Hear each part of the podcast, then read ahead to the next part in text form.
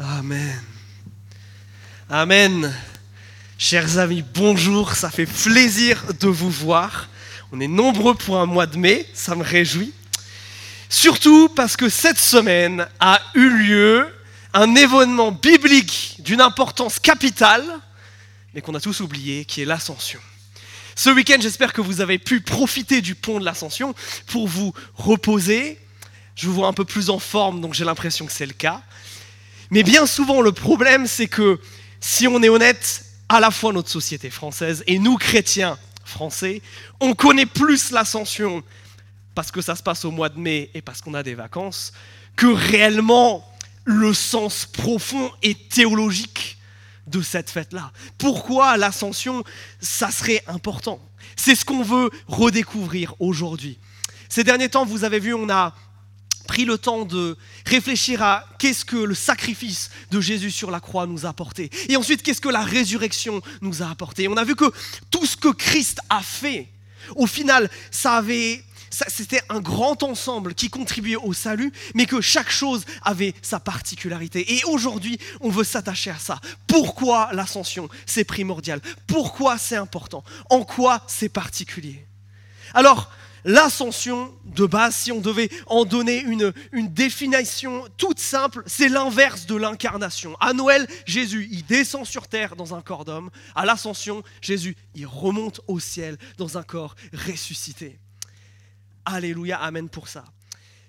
Maintenant, dans l'épître aux Hébreux, on va apprendre que notre Jésus, il va pas n'importe où.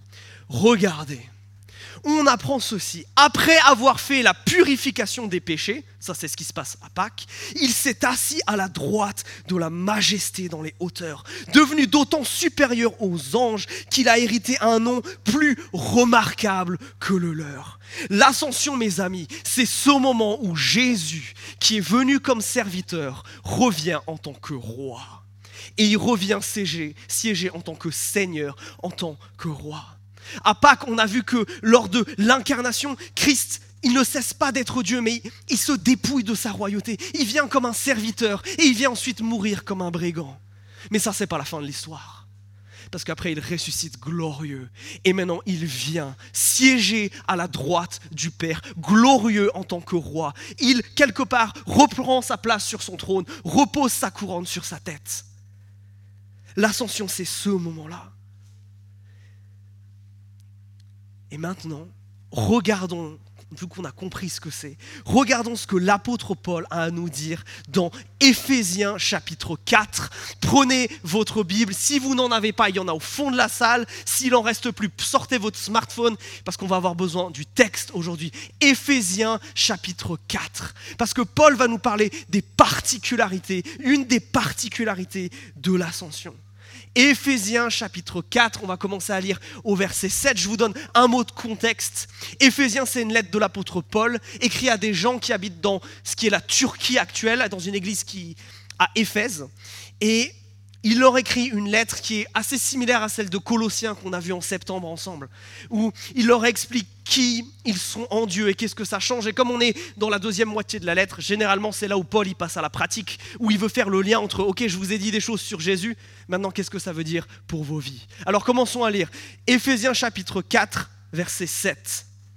Cependant, à chacun de nous, la grâce a été donnée à la mesure du don de Christ. C'est pourquoi il est dit, il est monté sur les hauteurs, il a emmené des prisonniers et il a fait des dons aux hommes.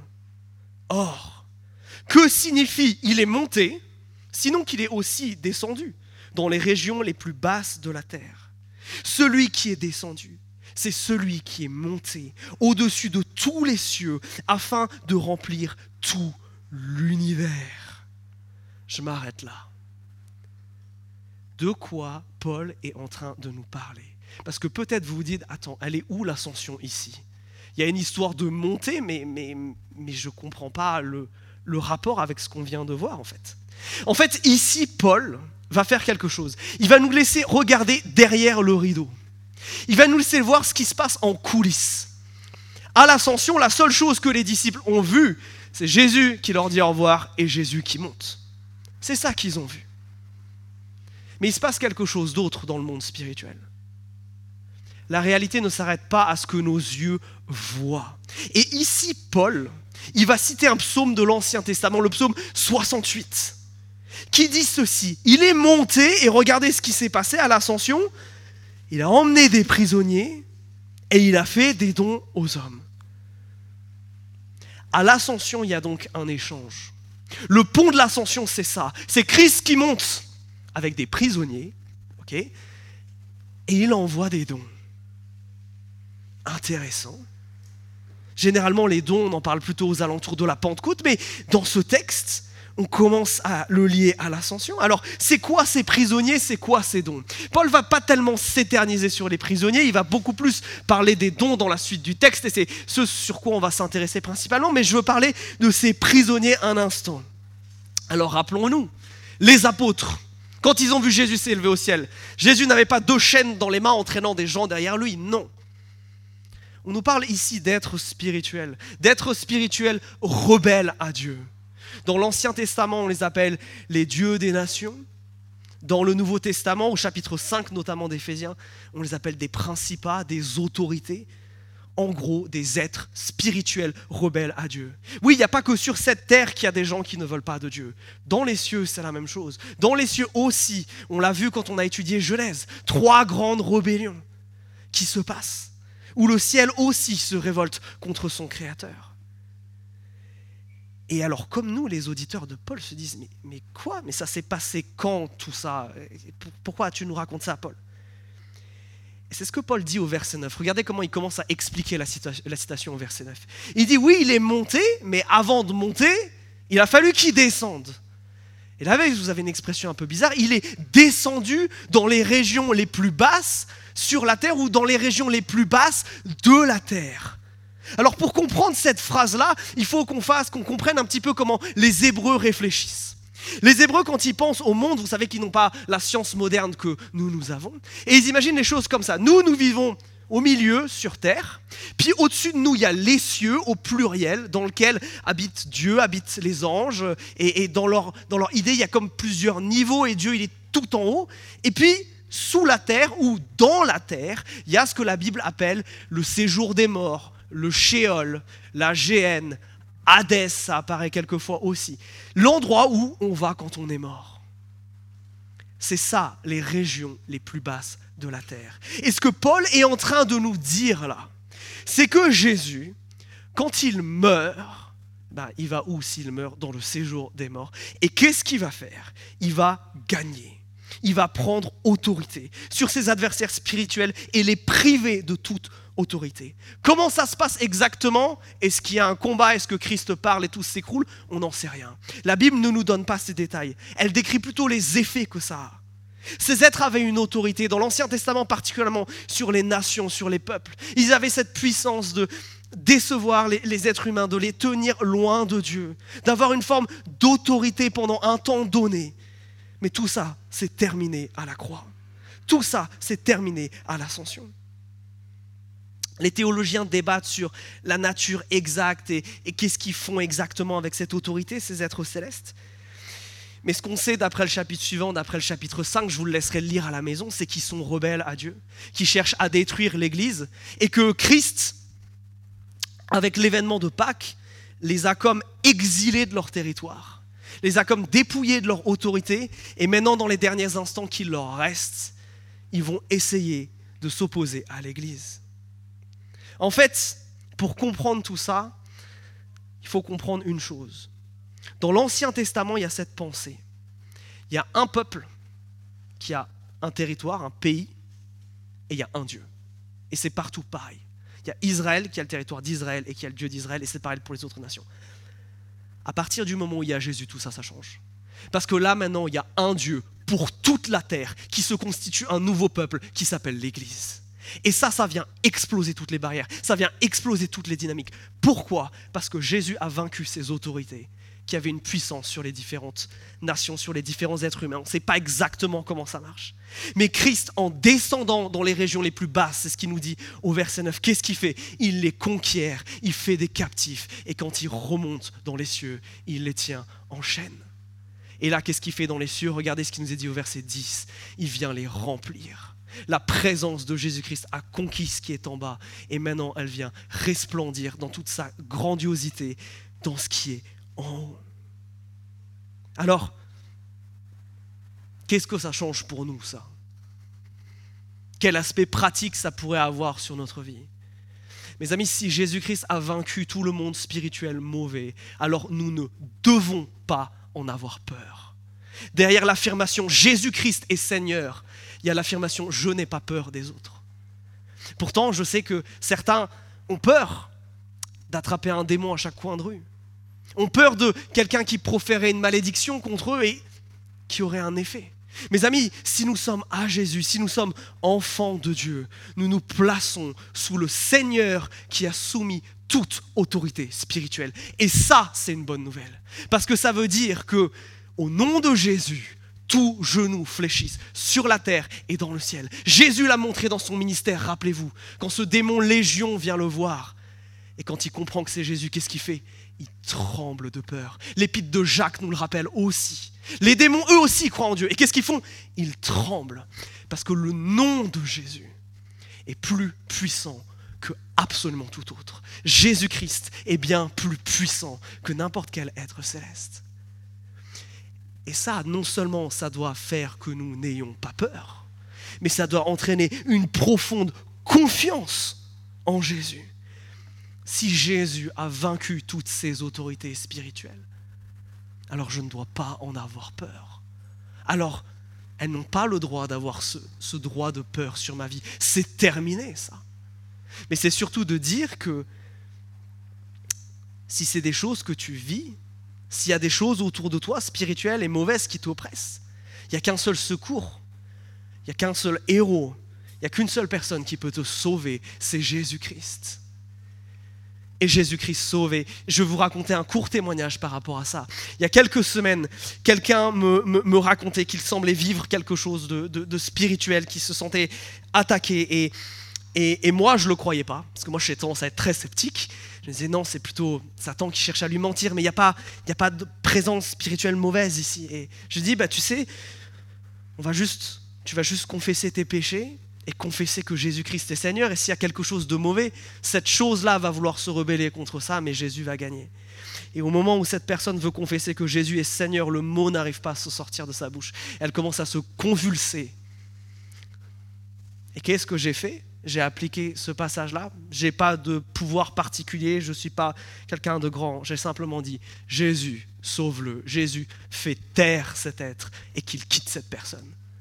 Quelques secondes après, cette personne était libérée. Alléluia, Amen. Mais ce n'est pas moi, c'est Jésus-Christ, lui qui siège au-dessus de toute autorité. Et c'est ça que nous devons retenir.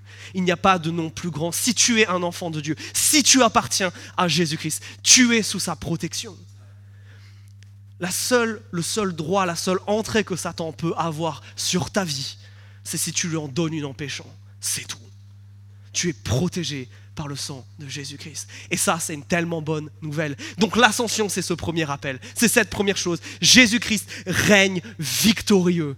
Il règne victorieux sur les choses. Mais il y a cette deuxième partie de la phrase. Regardez, on revient au verset 8 dans ce qui citait. Il est monté et qu'est-ce qu'il a fait? Donc non seulement il a emmené des captifs, deuxième partie de la phrase, il a fait des dons aux hommes. Ah ça, c'est intéressant parce que don dans la Bible, ça veut dire cadeau. Et ça, c'est une bonne nouvelle. Dieu nous a fait des cadeaux à l'ascension. Alors peut-être que vous vous posez la question de pourquoi Dieu ferait ça. En fait, il y a une raison toute simple. Notre Jésus, il vient en tant que roi, mais il vient régner dans les cieux. Il vient pas régner encore, ça, ça arrive un jour sur terre. Alors, est-ce que Jésus va nous laisser tout seul? Est-ce que Jésus va nous abandonner, nous laisser notre propre sort, essayer de nous débrouiller par nous-mêmes Bien sûr que non. Tel le héros victorieux qui revient en triomphe chez lui et qui apporte des cadeaux à son peuple. Tel est notre Jésus qui va maintenant nous dire, je ne vais pas vous laisser tout seul sur cette terre.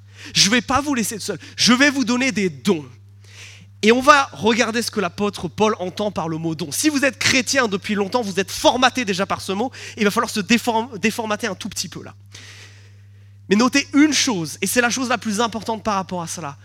il donne des dons, mais dans un objectif qu'on va voir tout au long de la suite du texte. Cet objectif, c'est la croissance de l'Église. La raison pour laquelle Dieu va donner les choses qu'on va voir maintenant, c'est dans un but précis, celui que son Église croisse parce qu'il ne veut pas que son Église soit abandonnée. Il l'aime beaucoup trop. Il vous aime beaucoup trop, chacun individuellement, pour vous laisser dans vos péchés, pour nous laisser dans notre état de blessure. Non, nous avons un Jésus-Christ qui va nous transformer, qui va nous sanctifier, qui va nous amener, comme le dit l'Épître aux Corinthiens, de gloire en gloire à ressembler à Jésus-Christ. Voilà le programme que Dieu a pour nous. Et voilà ce que l'apôtre Paul va détailler. Et je veux vous montrer maintenant, et c'est le cœur de notre temps, euh, euh, ensemble. L'ascension, oui, c'est Dieu qui règne, oui, c'est Christ qui fait des cadeaux, et il y en a trois. Il y a trois cadeaux dans la suite de ce texte. Trois cadeaux que Jésus a fait à son Église avec un grand E. Regardez, reprenons notre lecture au verset 11. C'est lui qui a donné les uns comme apôtres, les autres comme prophètes, les autres comme évangélistes, les autres comme bergers et enseignants.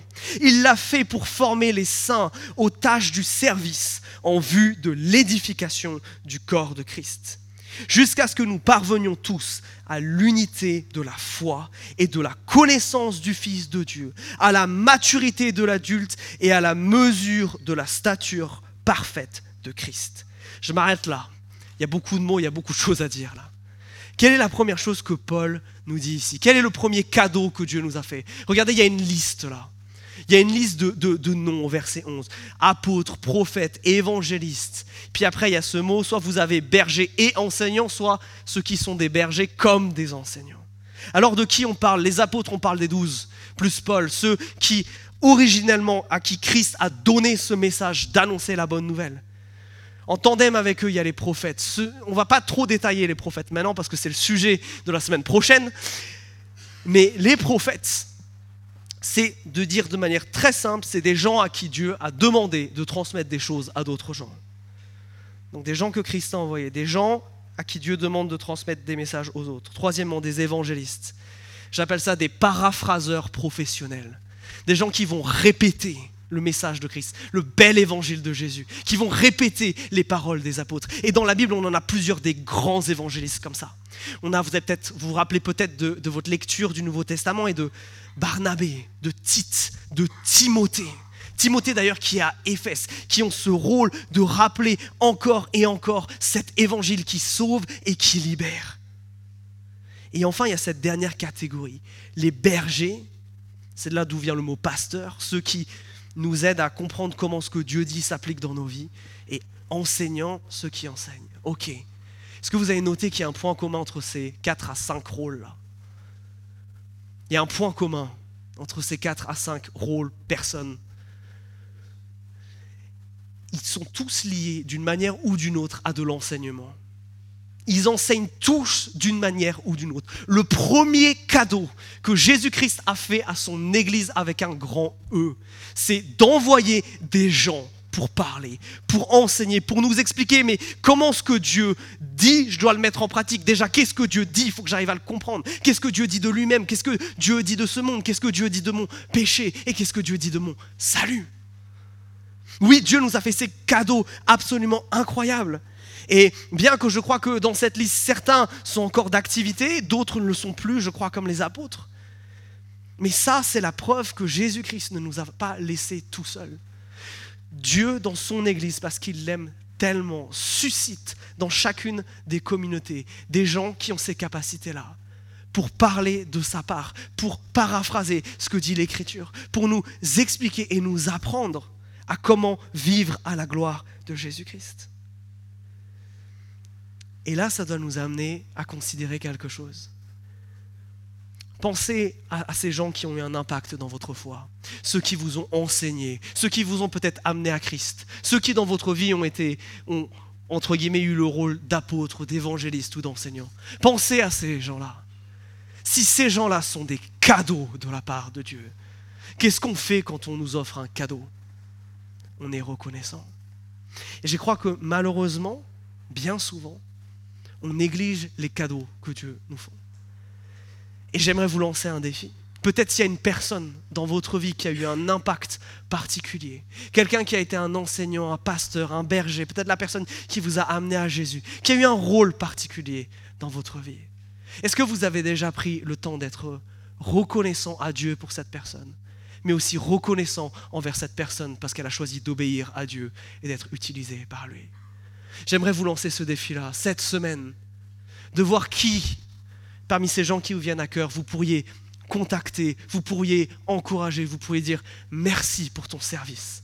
Parce que ça, ça m'a fait grandir. Ça, ça m'a amené à la foi. Ça, ça m'a, ça m'a amené à connaître mieux Jésus-Christ. Qui dans ton entourage, qui dans ton histoire a eu un rôle comme ça? Premier cadeau, ce sont des leaders. Des leaders. Mais des leaders qui ont un but particulier. Regardez verset 12. Ils sont donnés dans un but. Alors on a parlé de la croissance, mais de manière plus précise. Il l'a fait pour former les saints aux tâches du service en vue de l'édification du corps du Christ. Phrase un peu compliquée mais qui nous dit quelque chose. Le but de ces gens-là, c'est pas de récolter des disciples, c'est pas de devenir des superstars. Attention à tout leader spirituel ou pasteur qui aspirait à ça. Leur objectif, regardez, c'est d'équiper les autres, c'est de transmettre aux autres pour que les autres fassent. Les saints ici, c'est les gens de l'Église. Former les saints au quoi? Au service à se servir les uns les autres, à utiliser les dons, les talents, les choses que Dieu leur a données pour que tout le monde ensuite puisse grandir. Intéressant. Dieu donne des gens qui vont faire grandir, qui ont pour tâche d'enseigner à tout le monde, pour que ce tout le monde ensuite, par les différents dons et les différentes choses que Dieu nous a données, on puisse s'encourager, on puisse s'édifier les uns les autres, on puisse grandir les uns les autres. Et c'est ça, je crois, un des rôles essentiels des responsables d'église et des gens qui exercent ces différents ministères. Et ça doit aussi être quelque chose qui doit vous amener à nous reprendre, si nous, les responsables de cette Église, on n'est plus dans la multiplication, si on n'est plus dans la transmission, si on n'est plus dans la formation, si on vous rend dépendant de nous et plus dépendant de Dieu, de son esprit et de sa parole. Intéressant. Donc, parmi les enseignants que tu suis des fois sur Internet, de qui tu vas écouter les prédications, des grands leaders spirituels que tu estimes, est-ce que tu vois ça chez eux? Des gens qui ne cherchent pas à se bâtir une popularité et une audience, mais des gens qui cherchent à bâtir d'autres personnes pour qu'elles-mêmes se mettent au service.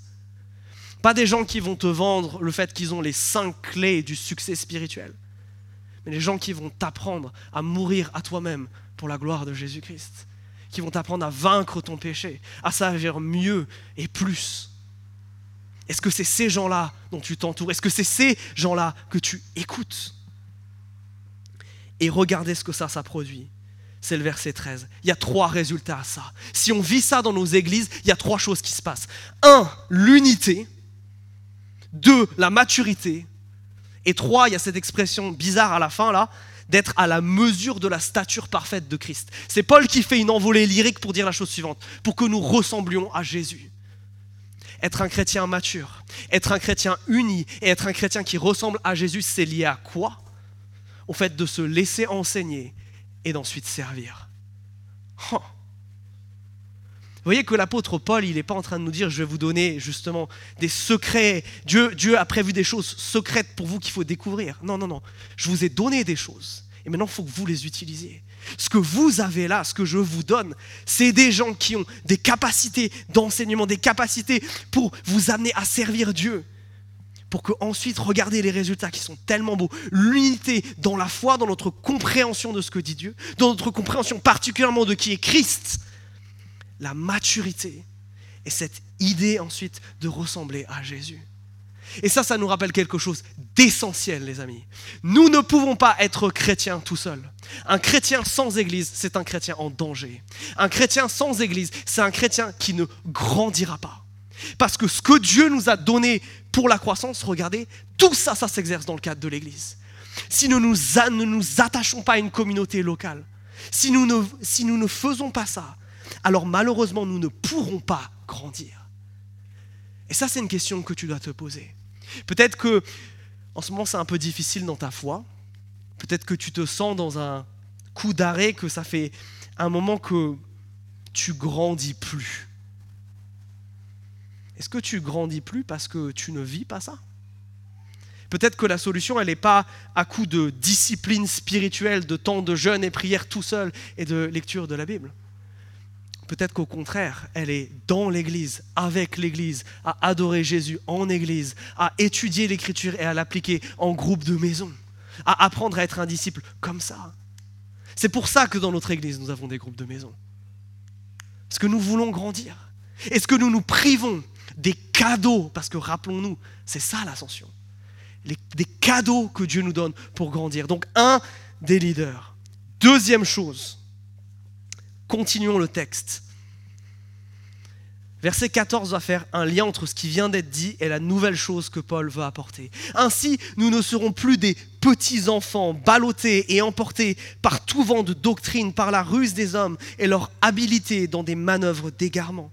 Mais, en disant la vérité avec, dans l'amour, nous grandirons à tout point de vue vers celui qui est la tête, Jésus-Christ alors là, il va falloir qu'on fasse un certain nombre de débunkages. Parce que là, vous avez un des versets les plus cités de l'Écriture et des plus mal cités de l'Écriture.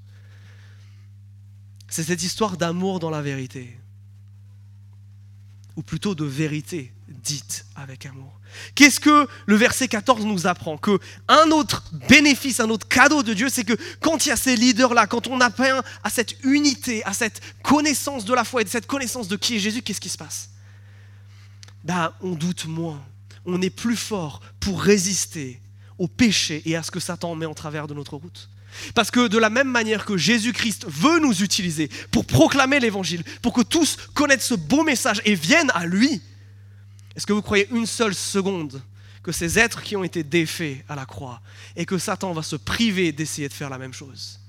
Oh, parce que nous sommes couverts par le sang de Jésus, il ne peut pas tellement trop nous attaquer frontalement.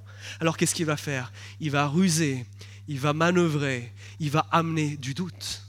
Oui, un chrétien sans église, un chrétien hors de ce cadre, c'est un chrétien qui s'expose, qui n'est plus protégé par la doctrine, qui n'est plus protégé par l'enseignement. Et ça, ça nous amène à douter.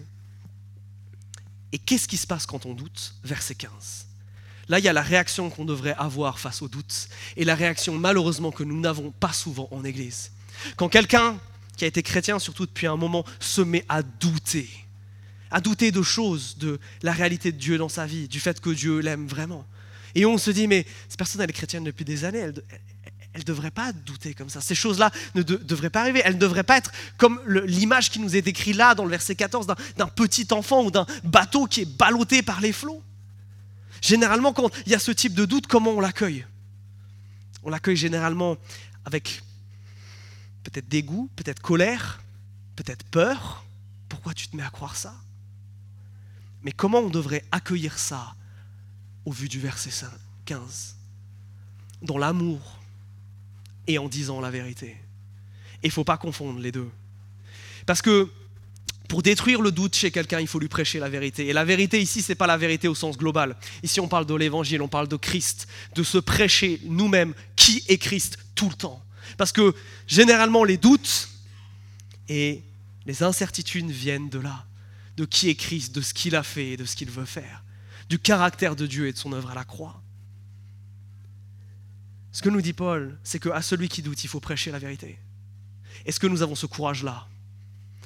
Là, il y a un deuxième cadeau qui nous est donné. Hein. Regardez la fin du verset 15. C'est ça qui nous permettra de grandir à tout point de vue. Nous avons la vérité, nous connaissons la vérité, elle a un nom, c'est Jésus-Christ. Est-ce que nous nous prêchons Jésus-Christ les uns aux autres?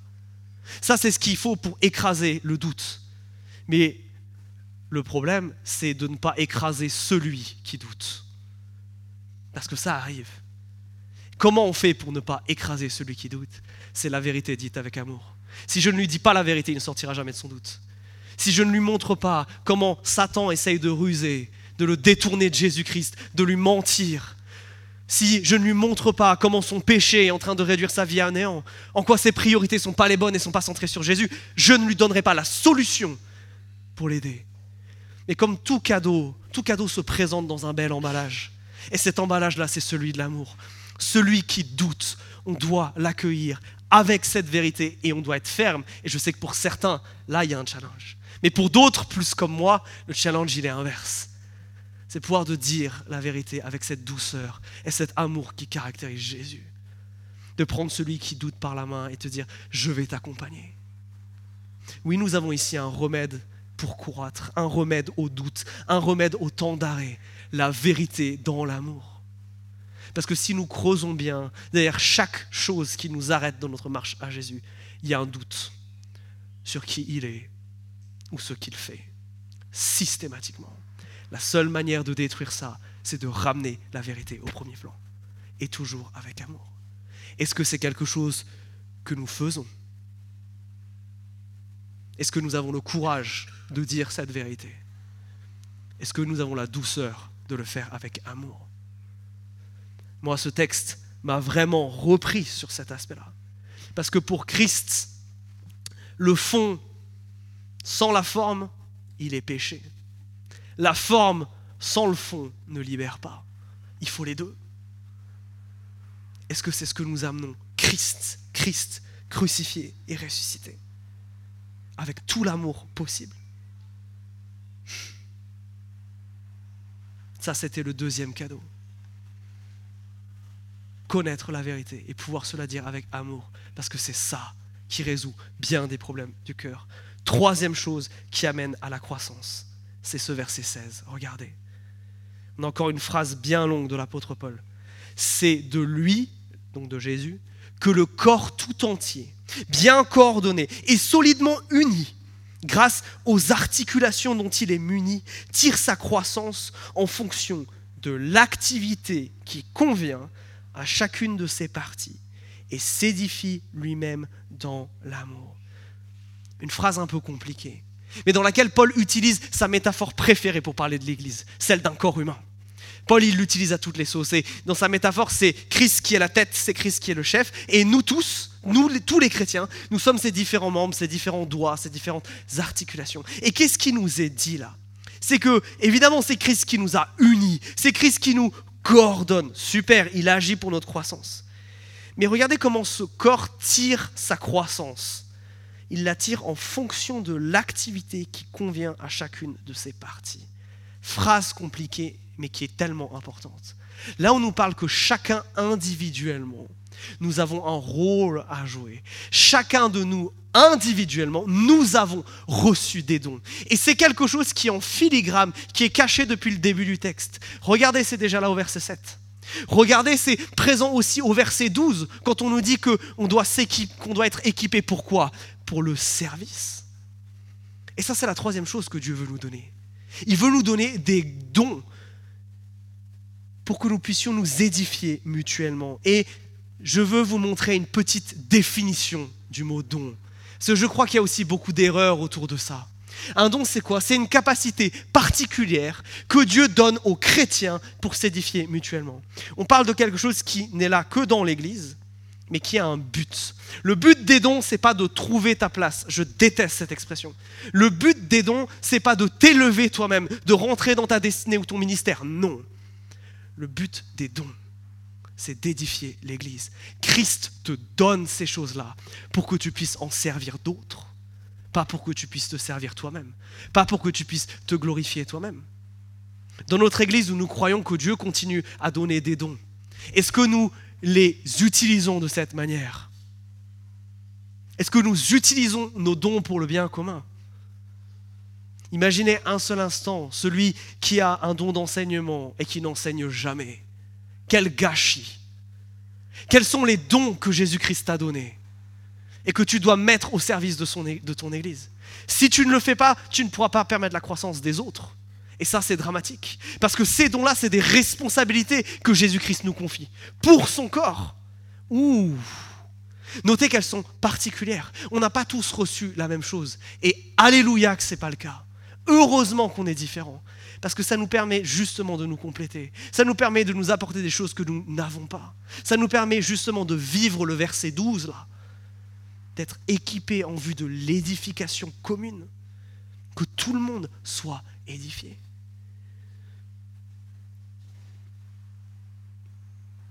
Alors, Ces dons, on va en reparler un petit peu la semaine prochaine. Peut-être que tu te demandes comment les connaître, comment les savoir. Je crois qu'il n'y a pas de test de dons ou de choses comme ça qui soient pertinentes.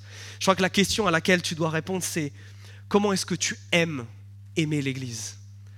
Quand tu veux aimer les autres, quand tu veux édifier les autres, qu'est-ce que tu fais naturellement? Comment Dieu t'utilise la plupart du temps?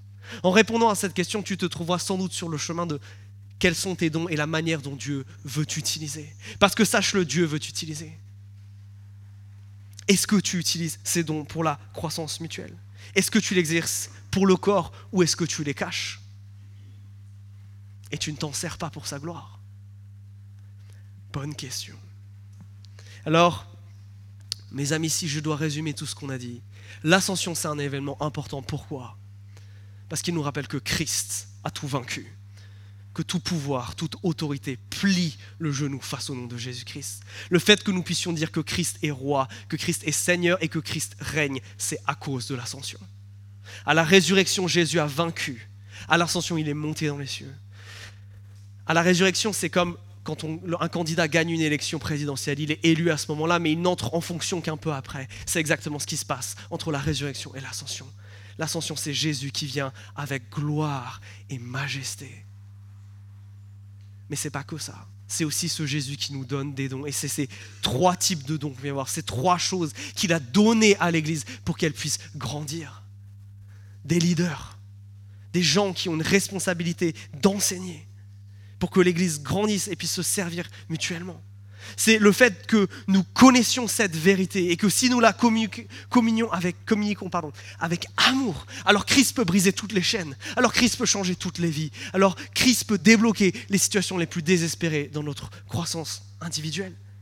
Et enfin, il nous a donné des dons des dons individuels que nous devons mettre à son service, qui n'ont pas été donnés pour que nous les gardions cachés, mais pour que tous puissent grandir à Jésus. Que si nous ne les exerçons pas, nous privons d'autres de grandir avec Jésus. Ouf, ça c'est dur. Alors mes amis, je vous propose que nous puissions répondre à ce que le Saint-Esprit nous a dit dans ce texte. Est-ce que pour toi, répondre au message de l'ascension, c'est peut-être être reconnaissant pour les personnes que Dieu a mis sur ton chemin et qui ont cet impact-là? Est-ce que pour toi, peut-être l'ascension, ça veut dire te mettre au service de Dieu. Voir comment tu peux mettre tes dons en œuvre. Est-ce que pour toi, l'ascension, c'est peut-être prendre le courage d'aller voir cette personne que tu connais qui souffre, peut-être dans ton groupe de maison, peut-être dans ta famille, peut-être dans ton entourage, et lui proclamer cette vérité qui peut le libérer avec tout l'amour qui vient du ciel. Je veux que vous puissiez prendre le temps de, réfléchir à cela et d'en choisir un. Parce que mes amis, si Dieu nous a donné cette parole et si Dieu nous a donné cette Bible, c'est pas juste pour que je vous fasse un exposé sympathique. C'est pour qu'on puisse y répondre. C'est pour que ça change quelque chose. Alors à cette lumière, qu'est-ce que Dieu veut changer maintenant dans ta vie? Sur les trois choses que j'ai dit, est-ce qu'il y en a une qui ressort? Je vais te laisser quelques secondes pour réfléchir à ça et peut-être prendre un engagement devant Dieu par rapport à ça.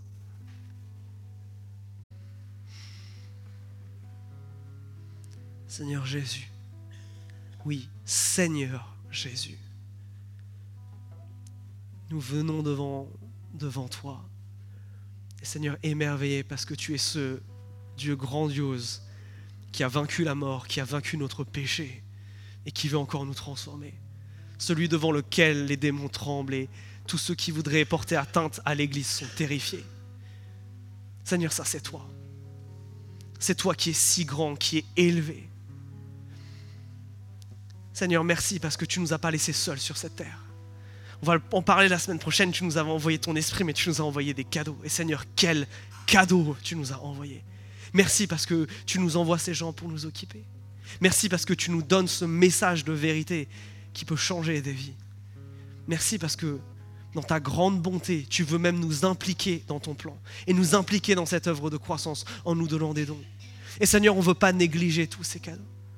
Seigneur, on veut te dire merci pour qui tu es. Alors, chers amis, je vous invite maintenant à élever vos voix une dernière fois, à adorer le Dieu qui est monté jusqu'aux cieux.